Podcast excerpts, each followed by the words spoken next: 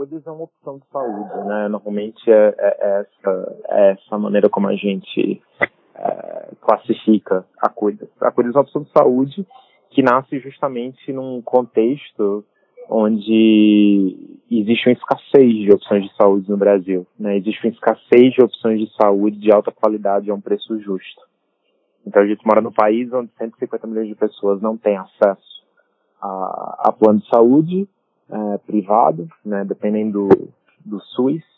Infelizmente no SUS a execução é muito ruim, então isso significa esperar meses por uma consulta, esperar seis meses por um exame básico como um raio-x, um ultrassom. E ao notar todo esse cenário, né, isso falou muito profundo com a gente, né, o tamanho, o tamanho do desafio que o nosso país enfrenta na área de saúde e, consequentemente, a oportunidade né, para a gente causar um impacto positivo aqui, para a gente, de fato, alavancar tecnologia para causar um impacto positivo no nosso país. Então, foi muito de, ao nos darmos conta do tamanho do desafio que a saúde enfrenta no nosso país, veio a ideia.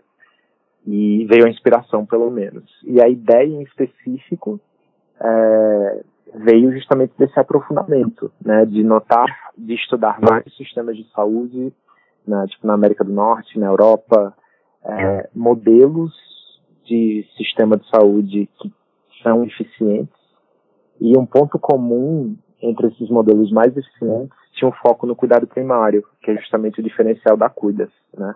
A Cuidas tem uma rede de médicos de família, no qual esse profissional, médicos e enfermeiros, né, profissionais de saúde, focados nesse cuidado primário.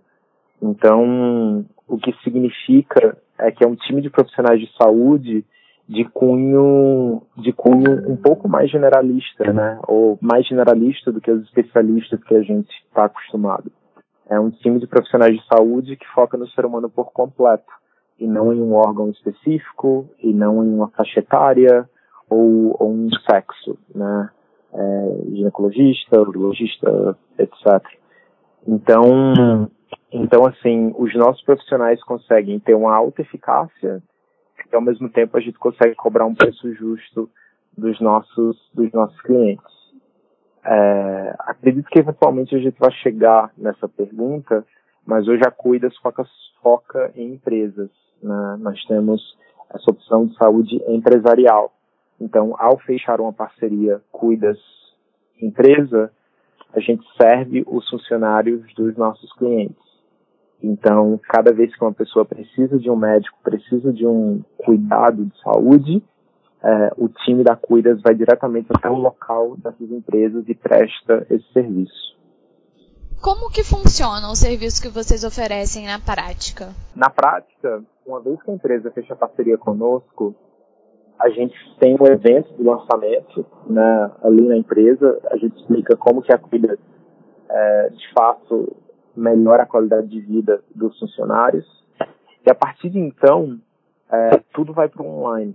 Então, desde o agendamento, desde a comunicação, time de saúde paciente, né, ou seja, enfermeiro, médico, paciente, até o acesso aos seus dados médicos, tudo isso acontece através do aplicativo.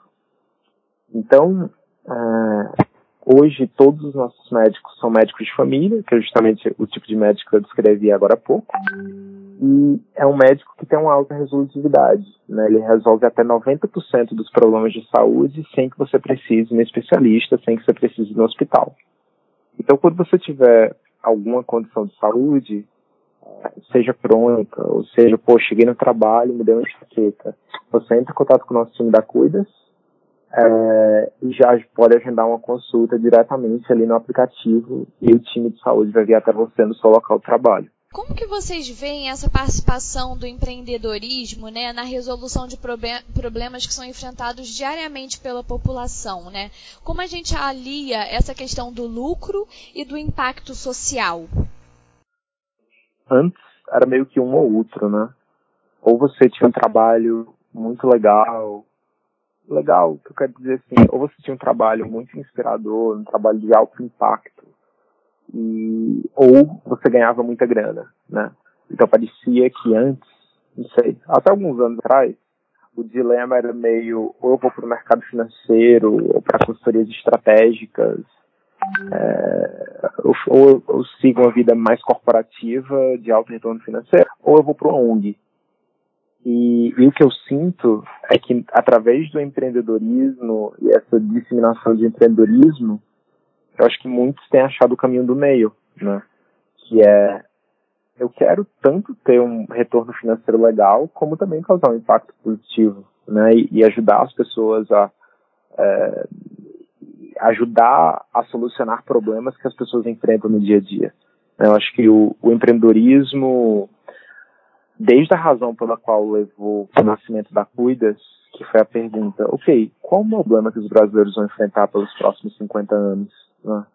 E a gente acredita que a saúde né, é, é uma área de muitas oportunidades. E por isso a gente acabou enveredando por esse caminho. Mas a gente também tem ambições né, que transcendem o, o, o impacto social. Gente também pode dizer, a gente também tem ambições que transcendem o retorno financeiro. Então, acho que o que é legal dessa nova leva de empreendedores, eu acho que é a crença de que há um caminho do meio aí a ser tratado, sabe? E, e dá para se ter um pouco dos dois. É, e eu acho que o segundo ponto, com relação a, a de fato o que, que eu acho de resolver os problemas que os brasileiros enfrentam no dia a dia, eu acho que essa é a, a real razão de empreender, né?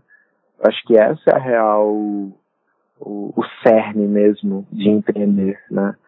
Uh, de tentar solucionar esses problemas, né? Eu acho que aí estão as reais oportunidades. E o que eu acho muito legal também de ver no Brasil é que alguns modelos de negócio têm surgido justamente com esse intuito, né? Com essa ambição de causar um impacto social profundo e ao mesmo tempo também fazer sentido na perspectiva financeira. Às vezes você vai para certa, certas regiões do mundo mais privilegiadas é, e os tipos de startups que surgem, às vezes, não sei, tem meio que uma sensação de, de resolver problemas é, que não são problemas tão profundos, entendeu? E são mais uma questão de conveniência do que um problema real, por mais subjetivo que isso possa ser diariamente, né? A gente vê aí autuações das agências reguladoras em relação aos planos de saúde convencionais, ainda que vocês não sejam um plano de saúde, em relação a diversos problemas, né? Como negar procedimentos a usuários, enfim, não é, oferecer de fato um atendimento de qualidade. Então, na sua opinião, né, qual é o principal desafio para o setor de saúde no país e como aliar né, essa questão da tecnologia e do empreendedorismo a essas questões? o principal desafio do Brasil na área de saúde. Eu acho que um ponto é, é a questão da gestão. Então, assim, a gente é um país de dimensão continental, é um país de população também continental, né? Somos o quinto maior país do mundo e o quinto mais populoso.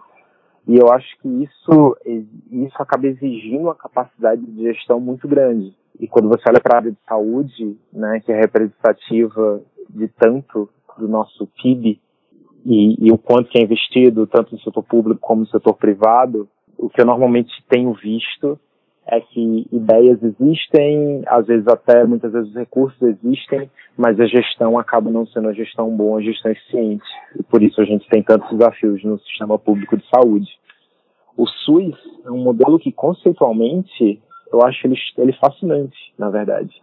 É um modelo que faz muito sentido no papel, mas que entretanto é, a execução é muito falha, a execução deixa muito a desejar, com raras exceções.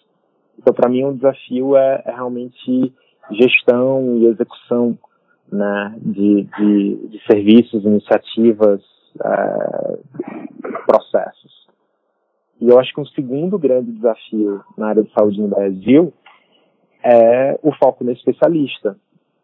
Então, quando a gente pensa né, no nosso sistema de saúde, cada vez menos se vê é, aquele o conceito de médico de família como as famílias tinham no passado, aquele médico que o único médico cuidava de você por inteiro e cuidava da família inteira, entendia os seus hábitos e acompanhava você ao longo da vida, sempre o mesmo profissional.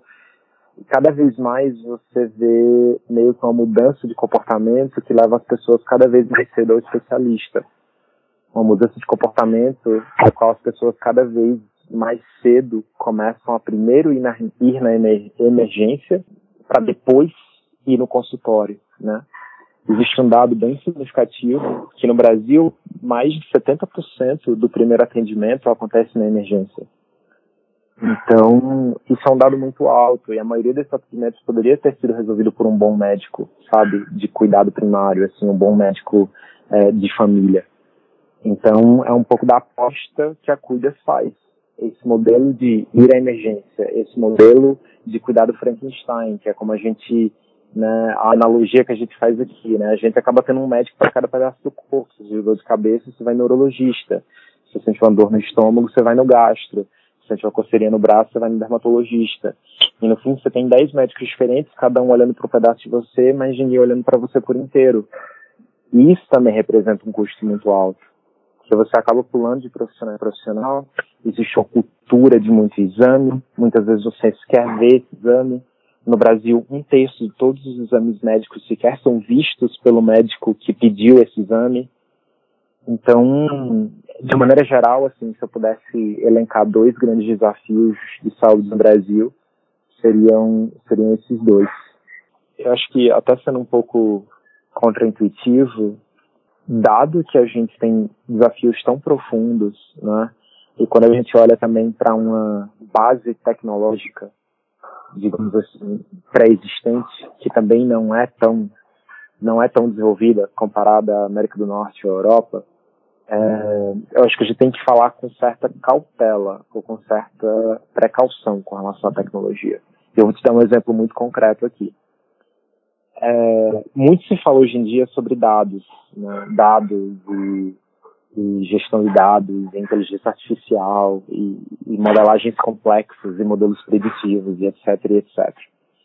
Mas acho que um ponto importante aqui é que para se fazer esse tipo de para se fazer uso desse tipo de tecnologia precisa-se em primeiro lugar ter de fato dado. Né? No Brasil hoje 69% é, de todos os dados médicos ainda estão em papel. Então, assim, existe um gap aí muito profundo né, de, do ponto de vista tecnológico para que tecnologias de ponta de gestão de dados e, e, e, modelos preditivos, inteligência artificial e etc, etc, possam ser usados.